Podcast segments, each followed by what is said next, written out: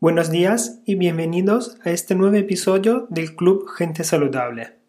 Yo soy Antonio Silvestro y ya conocéis mi web www.antoniosilvestro.com, donde tenemos las reservas a la plataforma Club Gente Saludable. Ahí podrás encontrar un nuevo plan semanal de comidas con lista de la compra adaptado al verano.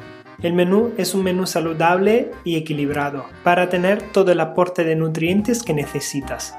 Además tenéis la consulta online para realizar un cambio de hábitos y un cambio en tu alimentación. Hoy hablaremos de los antojos y de la comida emocional. ¡Empezamos!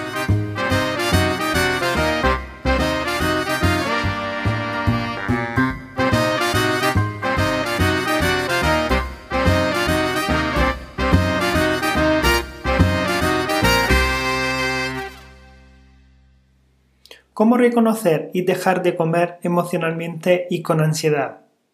Esta es la razón por la que muchas dietas fallan. No siempre comemos solo para satisfacer el hambre. Muchos de nosotros también recurrimos a la comida para aliviar el estrés, enfrentar emociones desagradables como la tristeza, la soledad o el aburrimiento. Y después de comer nos sentimos aún peor no solo el problema emocional original no se va, sino que también nos sentimos culpables por comer en exceso. Por los antojos de comida, sin embargo, hay una respuesta. Al practicar la alimentación consciente, puedes cambiar los hábitos emocionales que han saboteado tu dieta en el pasado y recuperar el control sobre los alimentos y tus sentimientos. Pero, ¿qué es el hambre emocional? Comer emocionalmente o con ansiedad es utilizar la comida para sentirse mejor, comer para satisfacer las necesidades emocionales, en lugar de satisfacer el hambre física. Puedes tomar un helado cuando te sientes deprimido, pedir una pizza si estás aburrido solo, o pasar por el McDonald's después de un día estresante en el trabajo. De vez en cuando, usar la comida como un medio de apoyo emocional una recompensa o para celebrar no es necesariamente algo malo, pero cuando comer es tu principal mecanismo de adaptación emocional, cuando tu primer impulso es abrir la nevera cada vez que estás estresado, molesto, enojado, solo, agotado o aburrido, te quedas atrapado en un ciclo insalubre, donde el verdadero sentimiento o problema nunca viene tratado. El hambre emocional no se puede llenar con la comida.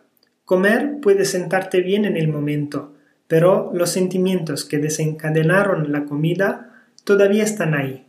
Y a menudo te sientes peor que antes debido a las calorías innecesarias que acabas de consumir. Pero es posible hacer un cambio positivo. Puedes encontrar formas más saludables de lidiar con tus emociones, Aprender a comer de forma consciente en lugar de sin pensar. Recuperar el control de tu peso. Y finalmente detener la alimentación emocional. ¿Qué situaciones, lugares o sentimientos te llevan a los antojos? La alimentación más emocional está relacionada con sentimientos desagradables, pero también puede ser provocada por emociones positivas, como recompensarse a sí mismo por, por lograr un objetivo o celebrar un día festivo o un evento feliz. Las causas comunes del hambre emocional incluyen, primero, silenciar tus emociones. Comer puede ser una forma de silenciar temporalmente o desalentar las emociones incómodas, como el ira, el miedo, la tristeza, la ansiedad, la soledad o el resentimiento y la vergüenza. Mientras te adormeces con la comida, puedes evitar las emociones difíciles que preferirías no sentir. Luego tenemos el aburrimiento o sensación de vacío.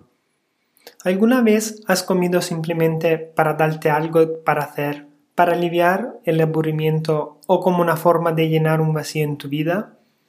Te sientes incumplido y vacío, y la comida es una forma de ocupar tu boca y tu tiempo. En el momento te llena y te distrae de los sentimientos de falta de propósito, e insatisfacción en tu vida. El hambre emocional también viene de hábitos de la niñez. Piensas en los recuerdos de la comida de tu infancia. ¿Tus padres te premiaron por el buen comportamiento con un helado? ¿Te llevaron a comer una pizza cuando recibiste unas buenas notas o te propusieron dulces cuando te sentías triste? Estos hábitos a menudo pueden pasar a la edad adulta. Tu alimentación puede ser impulsada por la nostalgia, por los recuerdos de esas hamburguesas asadas en el patio con tu padre, o por hornear y comer galletas con tu mamá y tu abuela. Luego tenemos las influencias sociales.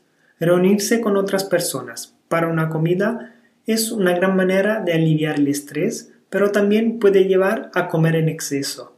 Es fácil excederse simplemente porque la comida está ahí y porque todos los demás están comiendo.